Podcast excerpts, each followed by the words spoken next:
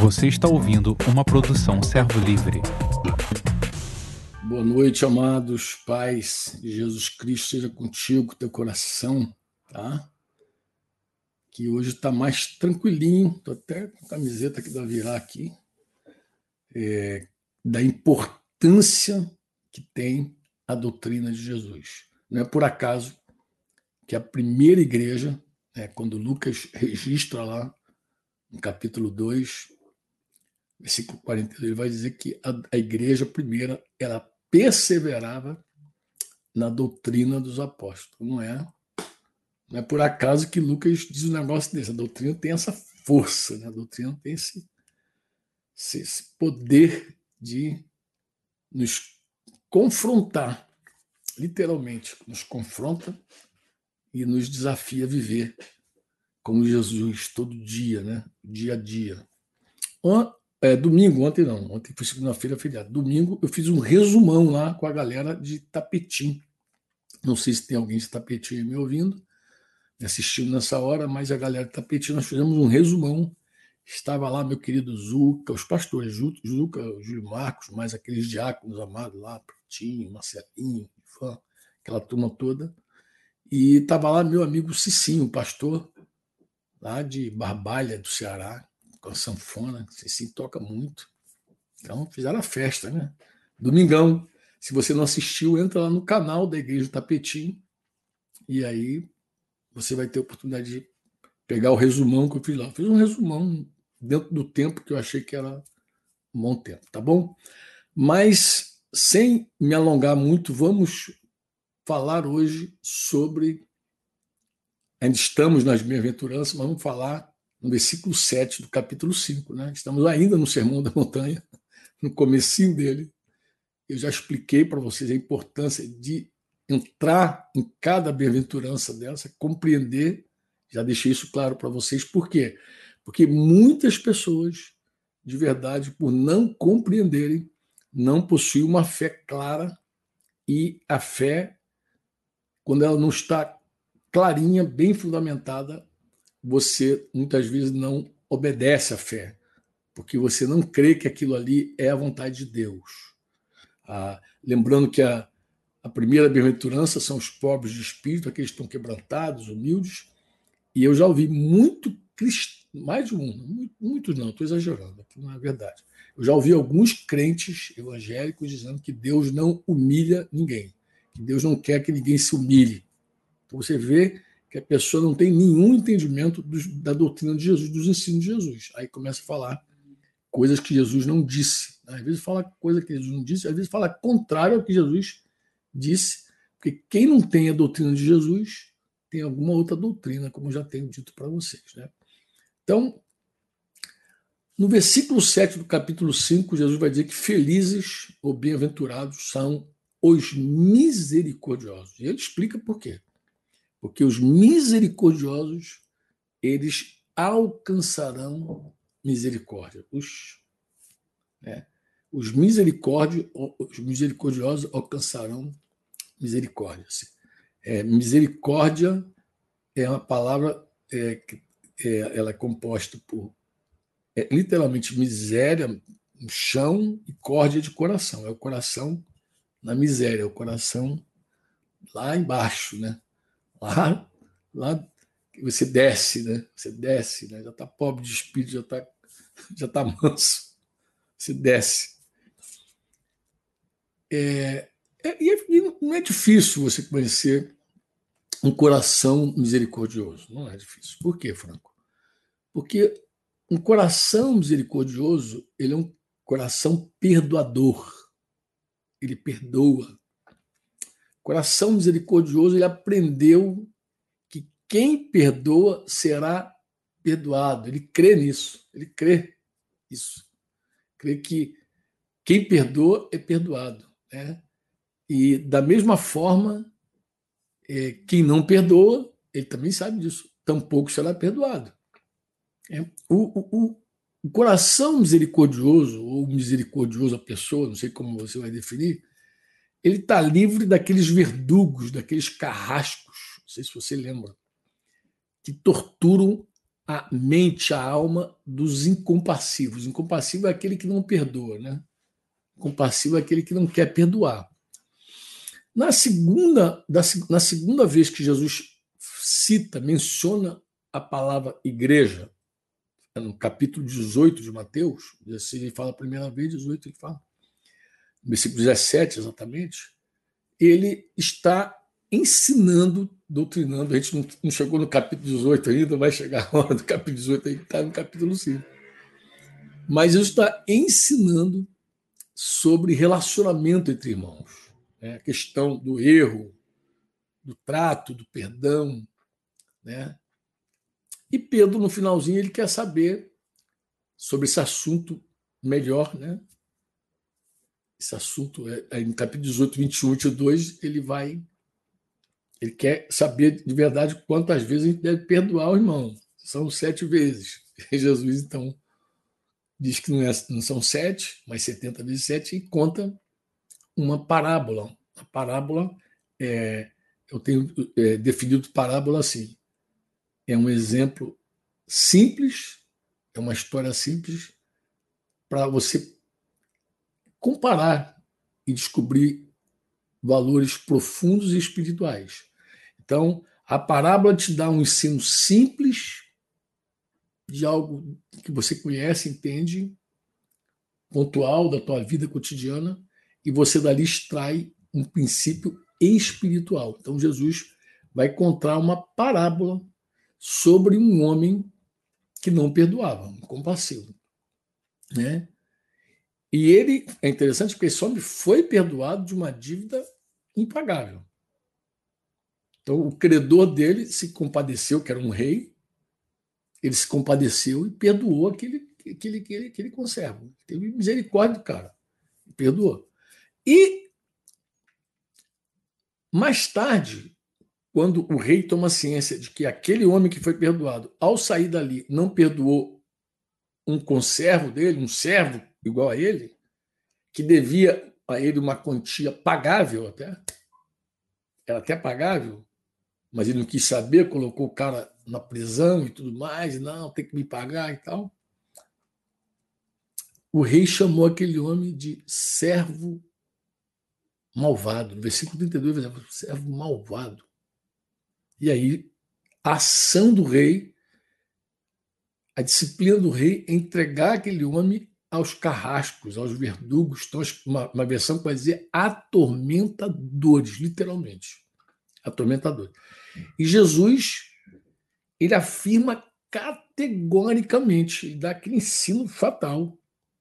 Na doutrina dele também, Mateus 8, que o Pai Celestial faria da mesma forma que aquele rei. Se você pegar o versículo 35 do capítulo 18, se o Uri estiver aí pilotando, estiver esperto, ele vai colocar 35 de Mateus 18 e você vai ver exatamente, você vai ler assim, Jesus dizendo: Assim também meu Pai Celeste fará com vocês. Assim também como? Da mesma forma que o rei entregou aquele homem incompassivo aos verdugos, aos atormentadores, assim também meu Pai Celeste fará com vocês, se do íntimo, lá do profundo, não perdoar cada um seu irmão. Uh! Assim como, da mesma forma que o rei da parábola fez.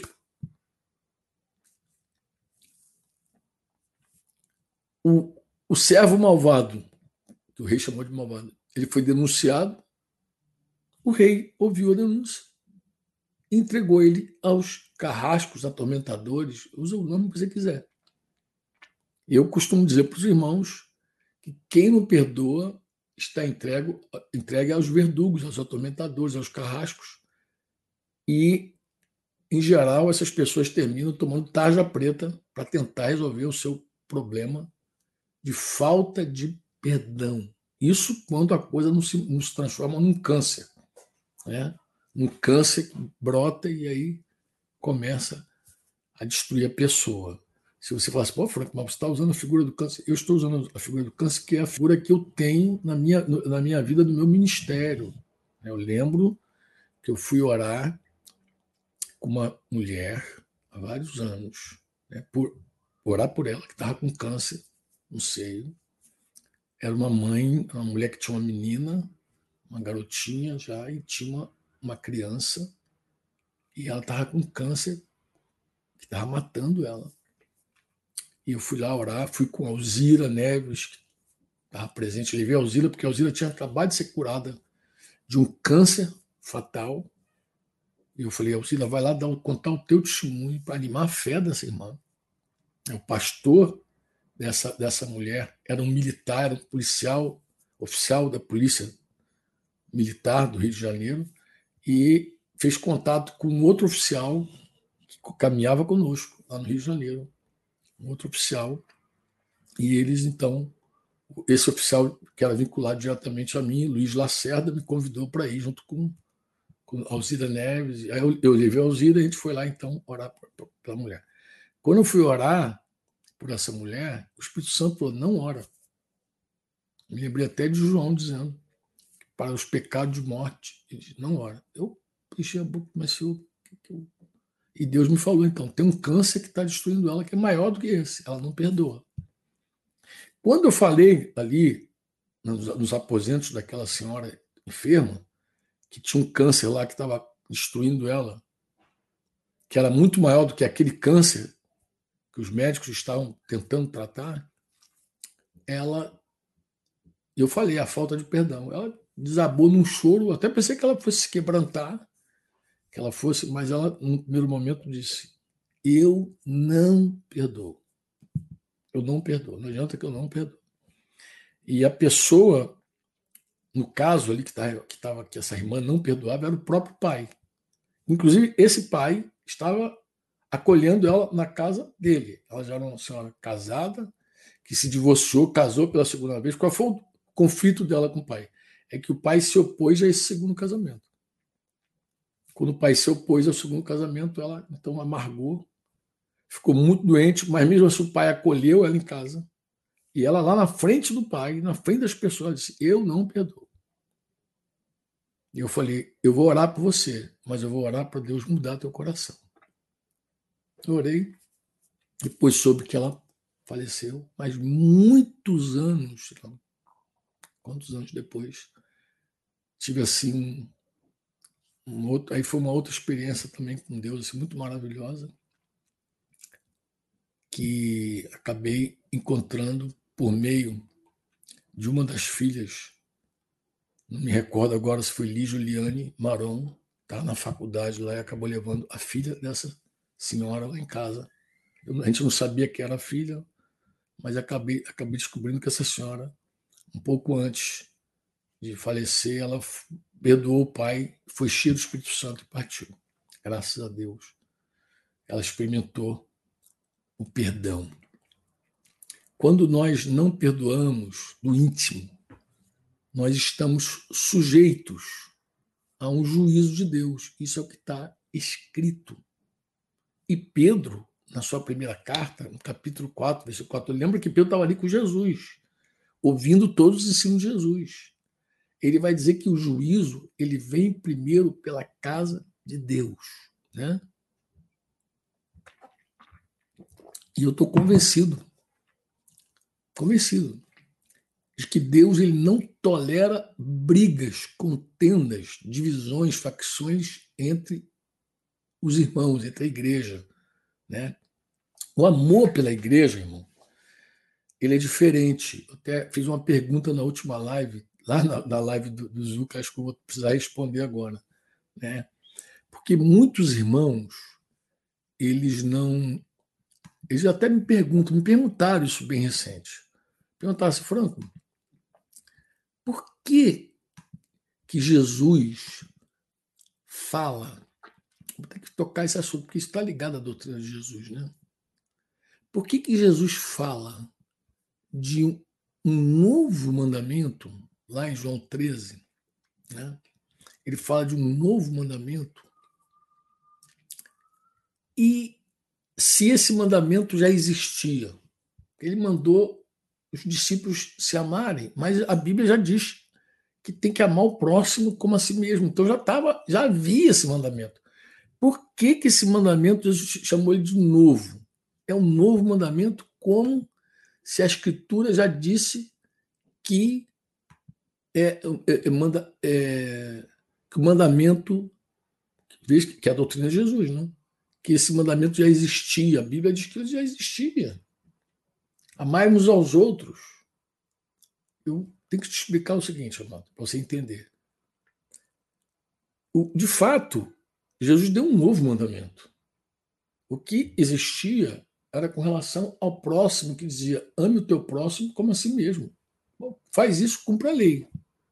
Mas quando Jesus fala da igreja, dos discípulos, da família de Deus, ele dá um novo mandamento. Como assim? É, ele, ele fala de um novo amor. Porque eu amar você, meu próximo, como eu me amo, qual o limite do meu amor? O limite do meu amor é eu te amo desde que você não me faça mal. A hora que você fizer mal, eu, porque eu me amo também, aí acabou meu amor por você. Então, o meu limite é eu te amo até você não me fazer nenhum mal, não provocar nenhum dano em mim. Se você fizer um dano em mim, acabou meu amor. Você aí eu tenho que pensar em mim. Desculpa, tá? Agora eu tenho que pensar em mim, porque você está me pisando. Quando Jesus fala da igreja, ele está dando um novo mandamento. Agora, o modelo, a referência não é no sou eu, né? Amai-vos, né? Ame o teu próximo como você ama você. Não. É ame o teu irmão, porque ele é bem claro, uns aos outros ali, os discípulos de Jesus. Ame o teu irmão, ame os discípulos de Jesus, como Jesus nos amou. Ele diz, inclusive, que é esse amor, essa qualidade de amor, que vai fazer com que o mundo, isso está no versículo 15, nisto todos conhecerão. O versículo 14 vai dizer: Novo mandamento vos dou. Desculpa, Yuri, se eu não te passei isso. Novo mandamento vos dou. Né, que vos, vocês amem uns aos outros assim como eu os amei. Que também vocês precisam amar uns aos outros. Tu vê que o, o tema é, é interno, é, é igreja. Nisto, nesse amor, todos saberão, conhecerão que vocês são meus discípulos se tiverem esse amor uns com os outros. Isso corrobora com 1 João.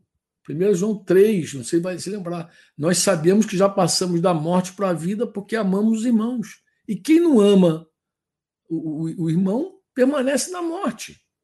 No versículo 16, ele vai dizer: Nisto conhecemos o amor que Cristo. 1 João 3, dizer, que Cristo deu a vida por nós. Aí vai explicar legal. João vai explicar o que Jesus está dizendo aqui. Então, assim, Jesus deu a vida por nós. E nós devemos dar a vida pelos irmãos. Tu vê que o negócio é igreja, é irmão. João está tratando das coisas da igreja. Esse é um novo amor. Porque não é, não é eu te amo como eu amo a mim. É eu te amo como Jesus amou.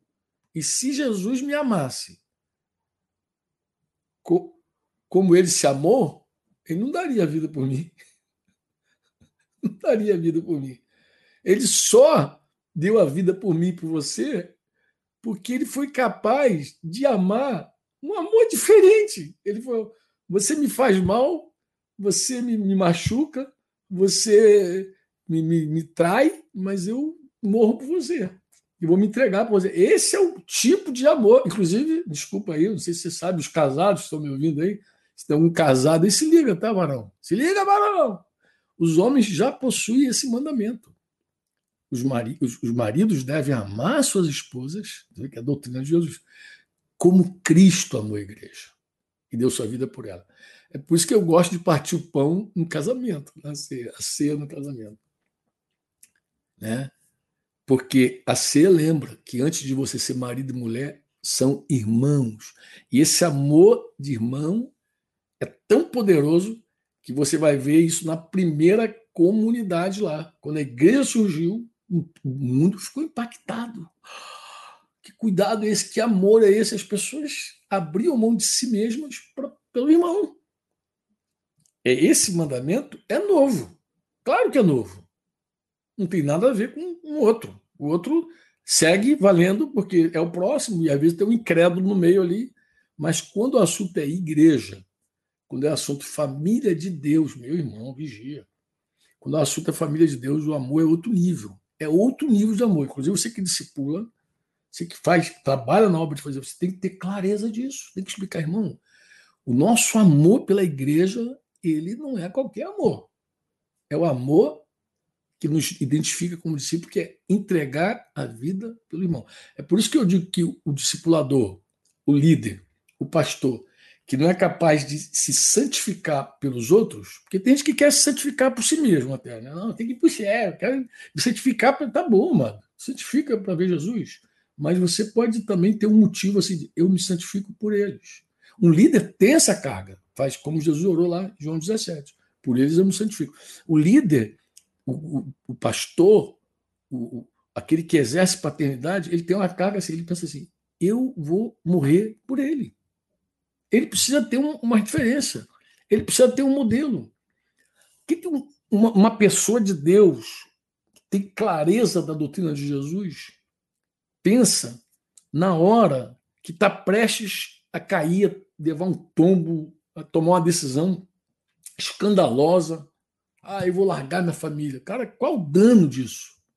O que, que você pensa nessa hora? Ah, eu tenho que ser feliz. Está pensando em você.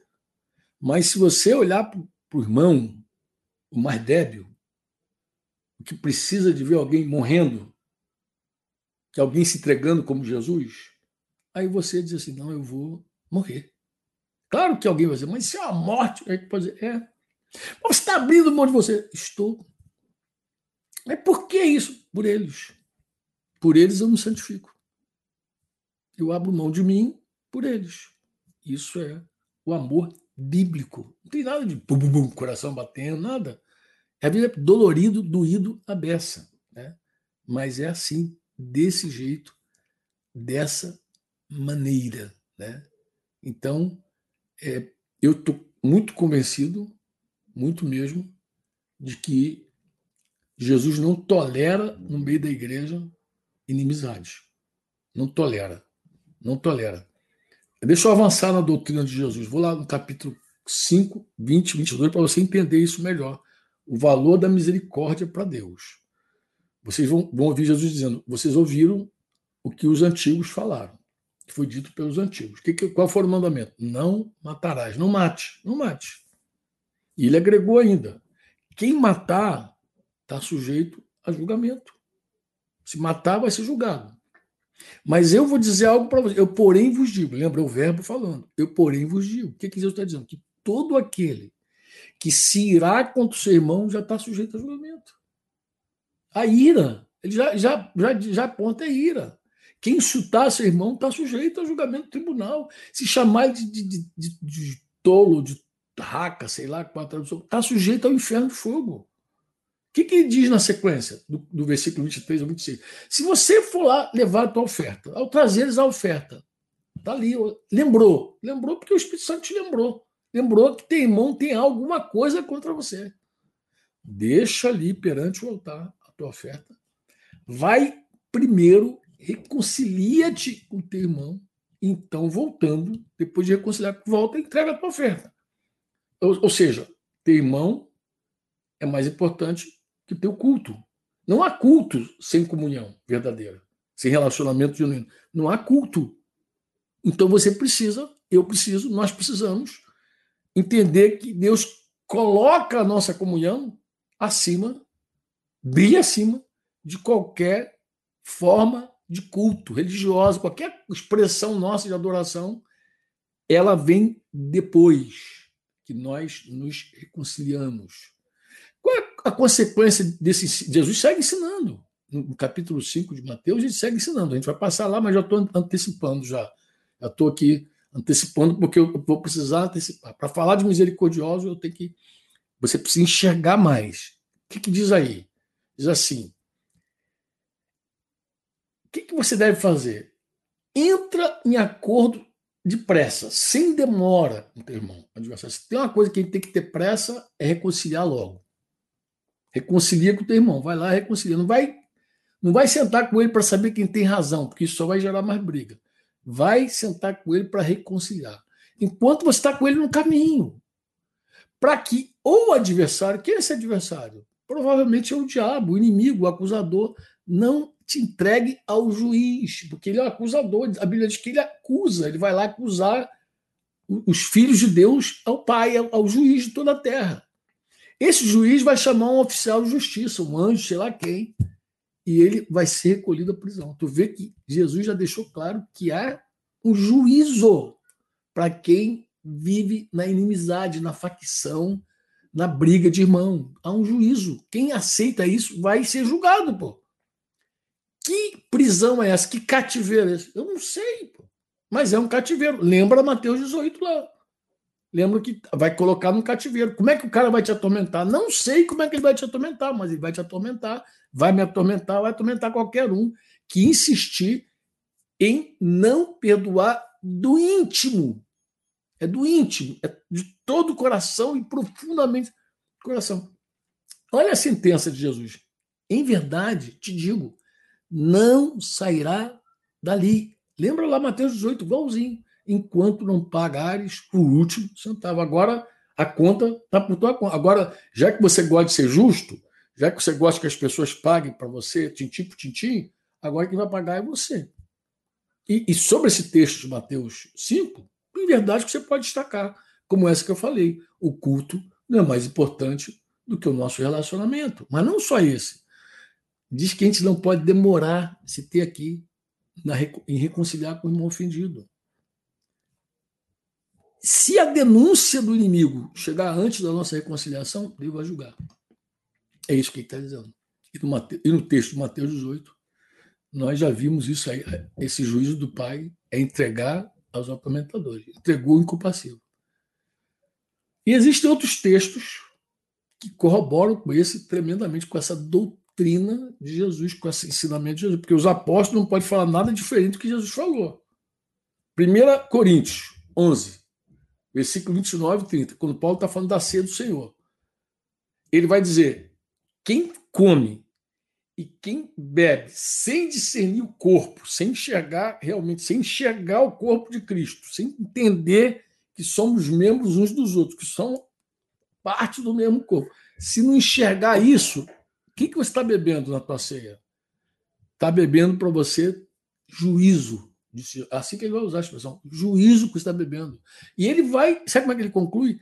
Eis a razão, pode botar lá 1 Coríntios 11, 29, 30, se Yuri já não colocou aí. Eis a razão porque há no meio de vocês, igreja, fracos, doentes e não poucos os que já partiram, que já foram, já dormiram. Na, na maioria das vezes, irmãos, a gente não concebe a gente não concebe que a divisão no corpo pode gerar fraqueza, doença e morte. Diz para mim se não é assim. Entra aí, dá, dá o teu comentário, diz que, diz que não é, depois o Yuri pode postar. Vê se não é assim. Você arruma a inimizade e espera que tudo acabe bem. Não quer reconciliar. Daqui a pouco o papai te acerta, porque ele julga, ele julga. Olha o que, que Tiago 5,9 diz. Olha o que, que Tiago vai dizer, 5,9, coloca Yuri. Vai dizer, irmãos, irmãos, não nos queixemos ou não vos queixeis uns dos outros. Não se queixa.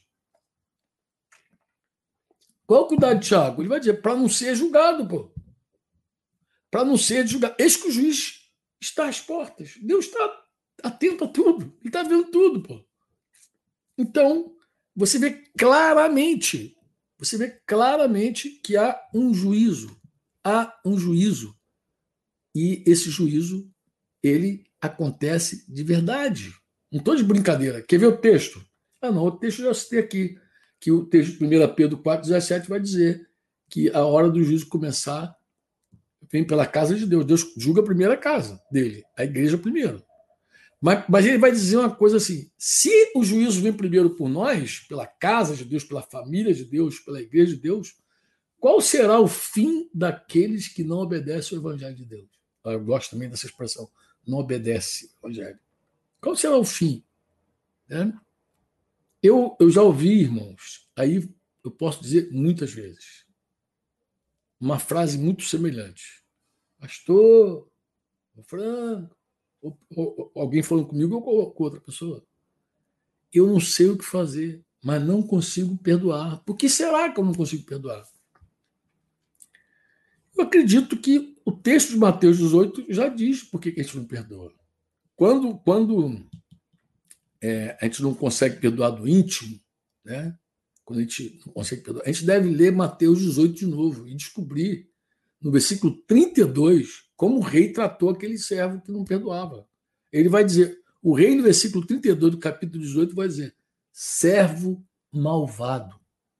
Eu sei que ninguém quer ser chamado de malvado, mas é assim que o rei chamou quem não perdoa. Não é misericórdia. Servo misericordioso. Não, servo malvado. Eu perdoei aquela dívida toda porque você me suplicou. Servo malvado. É assim que o rei chama aquele homem. Eu estou também convicto. Olha só, vê se a doutrina apostólica não fecha claramente com a doutrina de Jesus nesse sentido. Lá, Mateus 18, 32, Jesus vai dizer que o rei da parábola disse servo malvado. Paulo, escrevendo aos Efésios, capítulo 4, depois de explicar quem somos em Jesus, começa a dar aqueles mandamentos, ele entra na didaqueira, entra na doutrina, tem que dar doutrina para aquela igreja. Ele vai dizer assim, no capítulo 4, versículo 32. Antes, seja, sejam, sejam sede uns para com os outros benignos. Ó, oh, vê se não está assim. Sejam benignos. Ó, malvado, benigno, compassivo, perdoador, perdoando-vos uns aos outros, como também Deus em Cristo vos perdoou. Ele falou, antes, tu tem que ser benigno, compassivo. Como assim? Deus tem que mudar nosso coração, gente. Ele tem que reconhecer que é malvado. Ele, o, o, interessante é que o versículo 31, que chama muita atenção, o versículo que vem antes, já citei aqui com vocês, vai dizer assim: não haja no meio de vocês qualquer amargura, indignação, ira, gritaria, blasfêmia, bem como qualquer maldade. Que não haja no meio de vocês. Pelo contrário, sejam bondosos. Sejam bondosos, sejam benignos. Não é malvado, seja que não haja qualquer maldade, porque há maldade, você não perdoar a maldade, servo malvado. Isso estou citando o 4, 31 e 32. Sejam bondosos e perdoadores, compassivos, uns para com os outros, perdoando uns aos outros, como também Deus, o modelo é sempre, como também Deus, em Cristo, perdoou cada um de nós. Quando Paulo escreve aos Colossenses, capítulo 3, versículo 12, não vai mudar. Ele vai bater na mesma tecla, ele vai dizer, portanto, como eleitos de Deus, santos e amados, é natural, é santo e amado, revistam-se de quê? De profunda compaixão, de bondade, de humildade, de mansidão, de, de paciência. Isso no versículo 12 do capítulo 3. Ó, tu vê quanto revestimento, mansidão, humildade, paciência. Parece que ele está lendo ali o Sermão do Monte. Agora, no versículo 3, vai suportem-se uns aos outros e perdoem-se mutuamente caso alguém tenha motivo de queixa contra outra pessoa. Assim como o Senhor perdoou vocês, perdoe também uns aos outros. Parece que a gente tem uma escolha, sabe, irmão? Eu acredito também. Qual é? A gente se reveste de Jesus, de bondade, de humildade, de mansidão, de paciência, de compaixão. Ou a gente se volta para o velho homem, para aquela roupa suja que nós deixamos lá atrás. Maldade e fecha o coração e não perdoa. Quando Paulo diz para os irmãos serem benignos, bondosos, ele está dizendo, ó, é esse coração que libera o perdão. Ou seja, nós não podemos ser perdoadores, compassivos, se não formos bondosos, benignos. Se a gente não se revestir de Cristo. Da mesma forma, os malvados não, não podem perdoar. Os malvados só pensam em si mesmo. Né? É necessário haver um quebrantamento, um reconhecimento de que somos maus de verdade e necessitamos de um coração cheio de misericórdia, misericordioso. E assim, disse Jesus, alcançaremos misericórdia. Misericórdia. Se exerce misericórdia, alcança misericórdia. Às vezes a gente precisa, irmão, falar assim, ó. dizer isso para nós mesmos, reconhecer para nós mesmos e também ser um pai, mesmo que você não queira ser chamado de pai, acho que você nem deve querer buscar esse tipo de título para você, de mãe espiritual, mas olhar para os discípulos e vê-los como filhinhos amados. E em algum momento você tem que dizer: meu filho, meu querido, minha amada, você não perdoa seu esposo, seu cônjuge, sua filha, sua mãe, sei lá quem, porque seu coração é malvado. Você não tem misericórdia. Mesmo tendo sido perdoado por Deus, perdoada por Deus, em Jesus, você continua com o coração duro. Teu coração é duro. Eu sei que vai pular daqui e dali, mas alguém precisa dizer a verdade para outra pessoa. O discipulado é assim. Jesus afirmou, amados. Ah, falei de divórcio aqui. Jesus afirmou que o motivo para todo divórcio é a dureza do coração humano. Sabia disso? Está escrito. Ele falou. Ele falou. Uma, uma irmã me fez uma consulta esses dias sobre um caso. Ela me contou um caso. Desculpa, estou alimentando aqui meu chima aqui. Ela me contou um caso, contou uma história e, pediu para eu dar a minha opinião sobre a história. E eu citei para ela, bem, eu preciso te dizer isso, minha irmã, antes de tudo. Olha, esse, eu, esse caminho é um caminho que não é bom. Por quê? Porque Jesus já disse, né, Marcos 10, versículo 3, Yuri, socorre aí a gente. Jesus vai fazer uma pergunta para os caras que estão arguindo ele sobre o divórcio. Ele vai dizer assim: o que, que, que, Moisés ordenou vocês, mandou vocês fazerem? Eles, assim, muito espirituais, ao ao, espiritual ao, eles falam assim, não, Moisés permitiu. Jesus, falou, Jesus fez uma pergunta: o que, que Moisés mandou? E ele vai dizer: assim, Moisés permitiu lavrar a carta de divórcio e repudiar sua esposa. Mas no versículo 5, Jesus vai dizer assim: ó, por causa da dureza do vosso coração, ele vos deixou escrito esse mandamento. Então, não foi uma permissão, foi uma, ele deu uma ordem mesmo. Mas tinha uma causa. Qual era a causa? A dureza do vosso coração. Uma pessoa que não tem misericórdia, uma pessoa que não perdoa, ela é dura. Versículo 4 do capítulo 2 de Romanos, Paulo faz uma pergunta aos romanos. Ele vai dizer: Você, vocês desprezam a riqueza da bondade de Deus. E, e não só bondade, tolerância de Deus, porque Deus é paciente, é longânimo. Né? Ele vai dizer longanimidade, ignorando que a bondade de Deus é que te conduz ao arrependimento. É, é a bondade de Deus. Mas ele vai seguir, Yuri, no capítulo 2, versículo 4 a 11, ele vai dizer, mas segundo a tua dureza de coração. Dureza, ele vai dizer dureza e coração impenitente. Acumulas contra, contra ti mesmo ira para o dia da ira. Então você está acumulando, você é duro, não perdoa, compassivo, está acumulando para você ira para o dia da ira.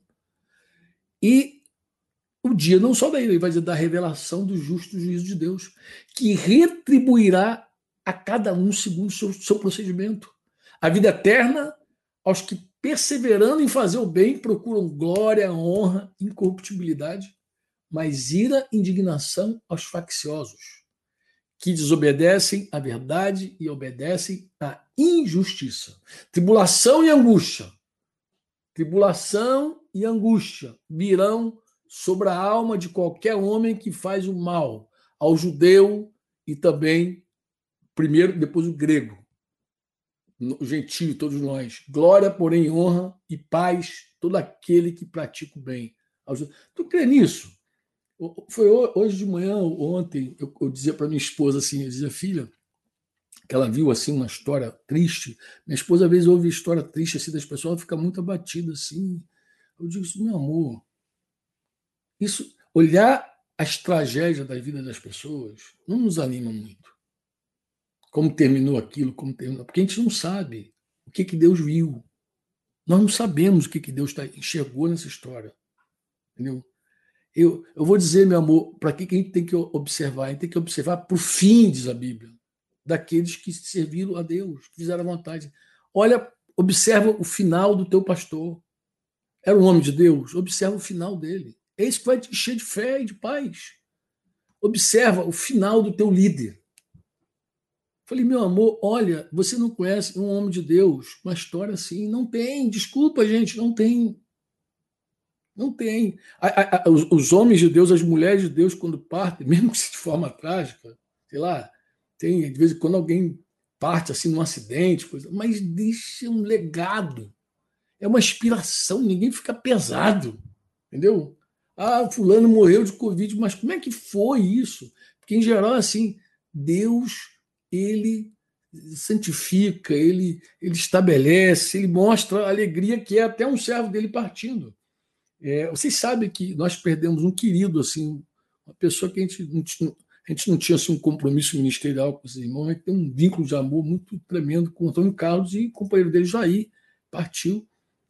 É, já, Antônio Carlos já tinha me falado, mas Jair me confirmou essa história agora, esses dias, que ele estava junto lá com o rapaz lá no hospital, não sei se enfermeiro, tava, pediu para ouvir Logos, a música do Logos lá, e estava lá, começou a ministrar a canção, puf, foi embora, partiu. Deus escolheu, recolheu ele. Deus não tem prazer na morte de ninguém, nem dos perversos, nem do malvado. Aquele, aquela história do governador do Rio lá sair vibrando igual um gol pela morte de um, de um, de um cara lá, o maior que fosse o terrorista, um homem de Deus não se alegra com a morte de ninguém. Por quê? Porque Deus não se alegra com a morte de ninguém, pô. Deus não se alegra com a morte de ninguém, nem do bandido, nem do perverso, de ninguém. Ele deveria lamentar. Se ele conhecesse o Senhor, ele ia lamentar, ele ia se entristecer e dizer: Meu Deus, precisou morrer uma pessoa. O policial precisou matar lá um cara terrorista. Puxa, e chorar por isso, ter tristeza por isso. Não festejar igual um gol, porque Deus não tem prazer. Agora, o que, que Deus tem? Deus vê valor na morte dos seus santos. Preciosa é, aos olhos do Senhor, a morte dos santos. Deus consegue enxergar algo que a gente não vê, pô. Em geral, quando o discípulo de Jesus, um servo de Deus, um líder da igreja, parte, mesmo que seja numa fogueira queimando, mesmo que seja cortado ao meio, decapitado, sei lá como, crucificado como Pedro, ele sempre vai ser um modelo inspirador para todos nós. A gente vai olhar e vai aprender com aquele final. a gente não vai lamentar. Pelo contrário, os discípulos de Jesus, depois nas bem-aventuranças tu vai ver isso, eles tinham uma alegria de poder sofrer pelo nome de Jesus e morrer até pelo nome de Jesus, porque se é pelo nome de Jesus, vamos embora. Né? Então tinha muitas maneiras de dizer isso. Bem, falando da minha esposinha, eu dizia, filha, observa, o que enche a gente de fé é observar o fim daqueles que fizeram a vontade de Deus. Falando da minha esposinha, uma vez ela comentou um trecho de um livro onde o autor disse assim, que Deus era um pai cego de amor a Deus é um pai cego de amor. Bem, ela estava em dúvida com essa, com essa declaração, né? Essa, essa frase, ela falou assim, puxa, isso aí não, não bateu muito ela cria. Ela me perguntou, o que, você acha disso? Eu falei, eu achei tão estranho. Eu concordei com ela. Eu falei, isso aí, com certeza, não é assim. Eu disse, eu não concordo também com, com essa declaração. Se você não concorda, eu não concordo também, não, porque não creio que o verdadeiro amor cega a visão. Pelo contrário, que isso é a paixão, né? A pessoa apaixonada fica cega, fica louca, não vê erro, não vê problema. Eu também não consigo crer que Deus seja cego em alguma Deus não é cego nem nas trevas. Diz que Deus enxerga nas trevas. Cego. A Bíblia diz que luz e trevas para Deus é a mesma coisa. Ele enxerga tudo. Então, Se a, a paixão cega, Deus, ah, Deus é paixão. Não, Deus ama, Deus é amor. Quando a pessoa está apaixonada, ela está enfeitiçada, ela está cega. Não é o caso de Deus. Deus não está fascinado com nada.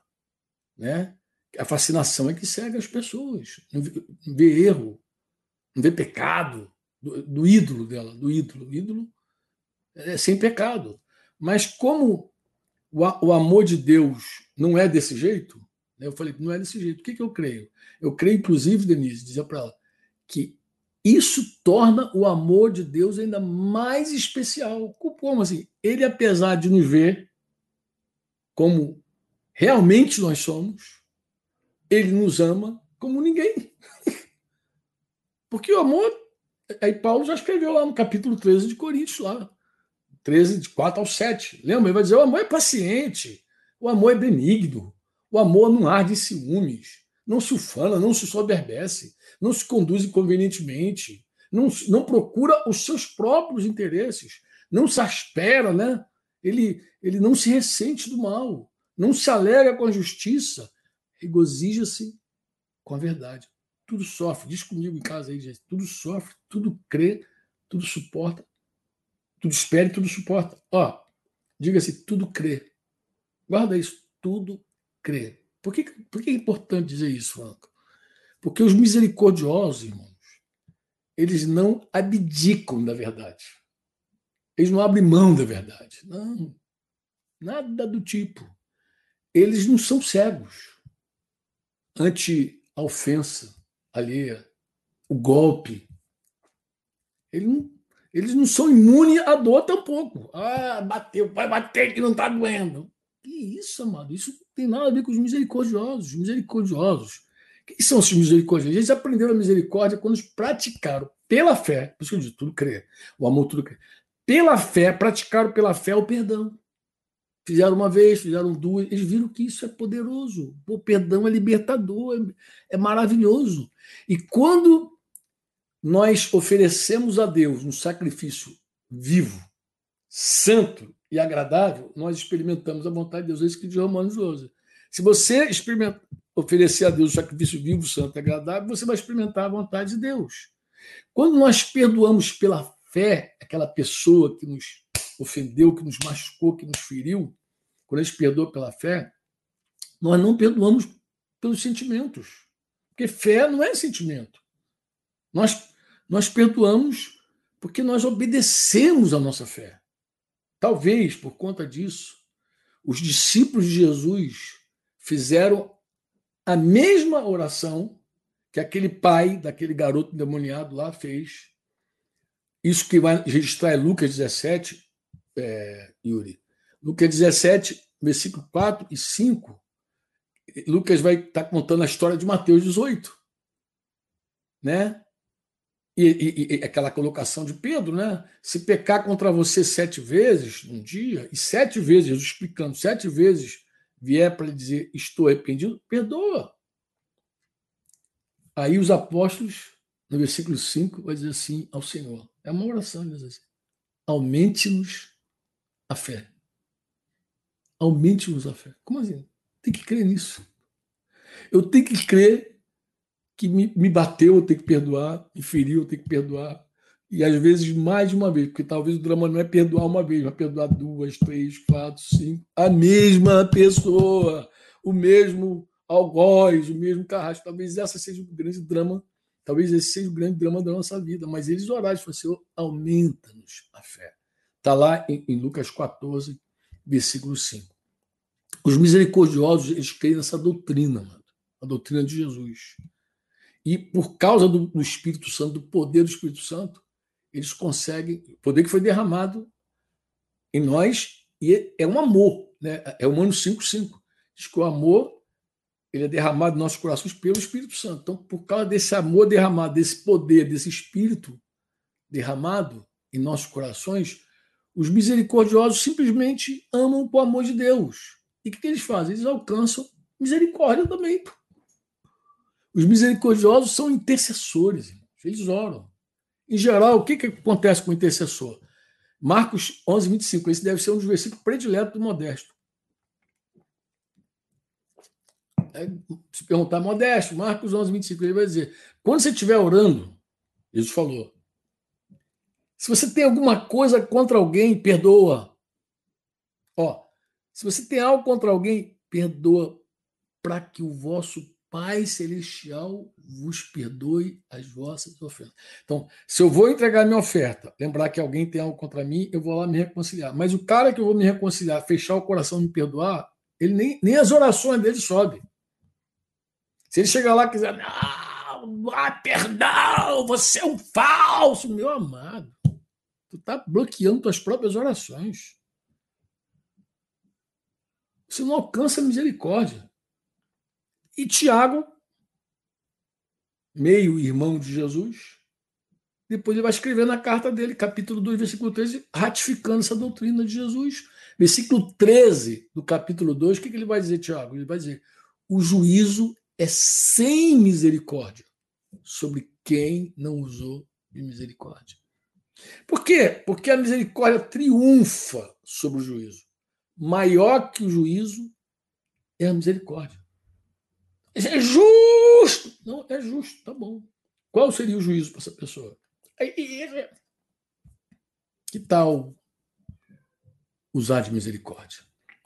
Que tal ser misericordioso? Ah, quem eu ganho com isso? Misericórdia. Quem usa de misericórdia alcança misericórdia. No capítulo 3, 17, Tiago vai dizer: a sabedoria lá do alto é primeiramente pura depois pacífica, gentil, amigável, cheia de misericórdia, cheia de misericórdia e bons frutos, imparcial, sem fingimento. Hebreus 4,16. Portanto, isso é importante lembrar, isso é importante lembrar. Aproxime, aproximemo-nos, aproxime-se, aproxime, aproximemos, que ele se inclui, do trono da graça com confiança a fim de quê? De recebermos misericórdia e encontrarmos graça para ajuda em momento oportuno. Ou seja, se eu não uso de misericórdia, minhas orações são interrompidas, como é que eu vou me aproximar do trono da graça para receber misericórdia se eu não quero usar de misericórdia? Nós somos o povo que recebeu misericórdia, Marta. Nós fomos perdoados de uma dívida impagável. A gente é aquele cara.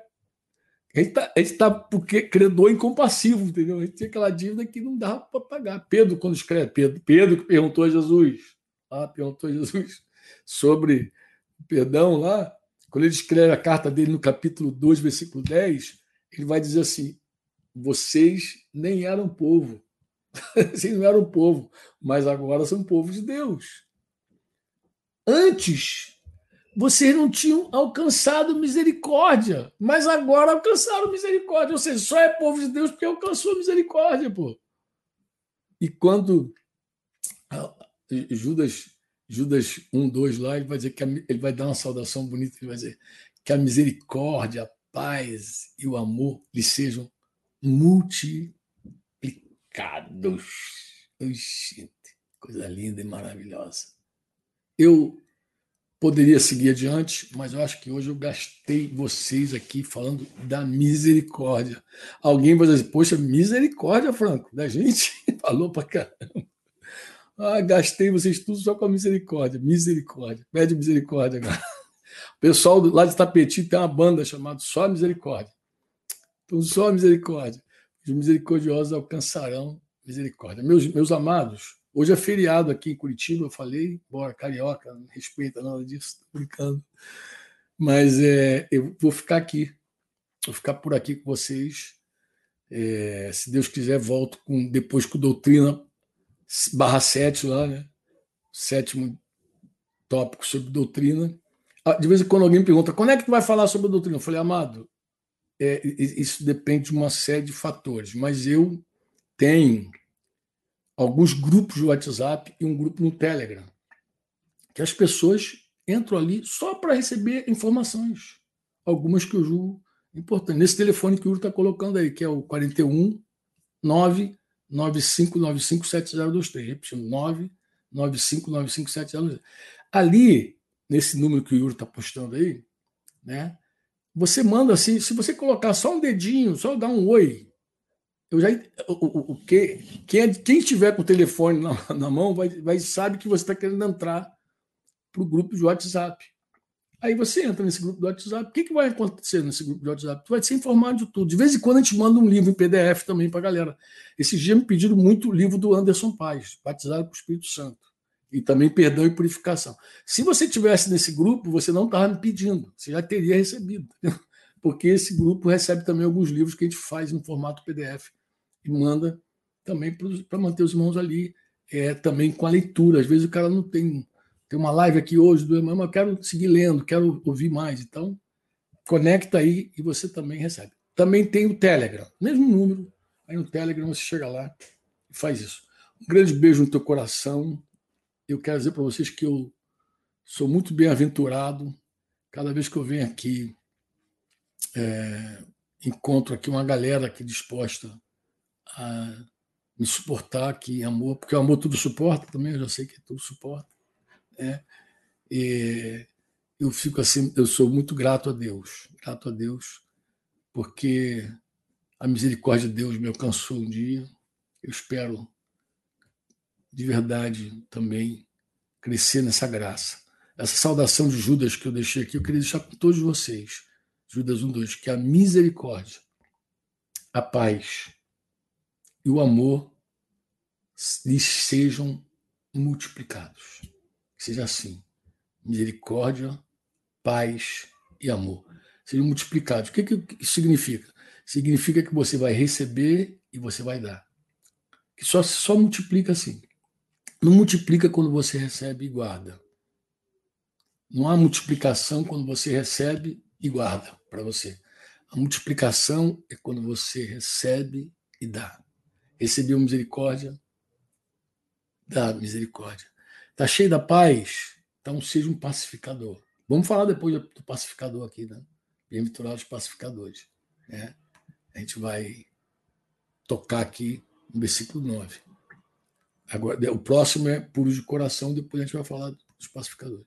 Mas assim, é, você multiplica quando você recebe e dá. Então, quando eu estou te saudando, te, te abençoando, dizendo que a misericórdia, a paz e o amor sejam multiplicados. Eu estou dizendo, não fique só contigo, que você receba tanto da misericórdia, tanto da paz, tanto do amor, que você seja uma fonte a jorrar para a vida eterna, que você transborde de misericórdia, perdoando as pessoas que te machucaram, mais uma vez golpearam você, que você seja cheio da paz, tão cheio de paz, capaz de pacificar outros, né?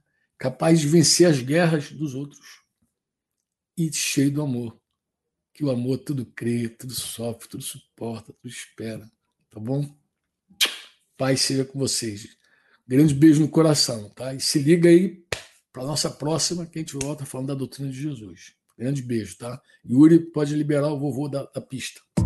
Você ouviu uma produção Servo Livre.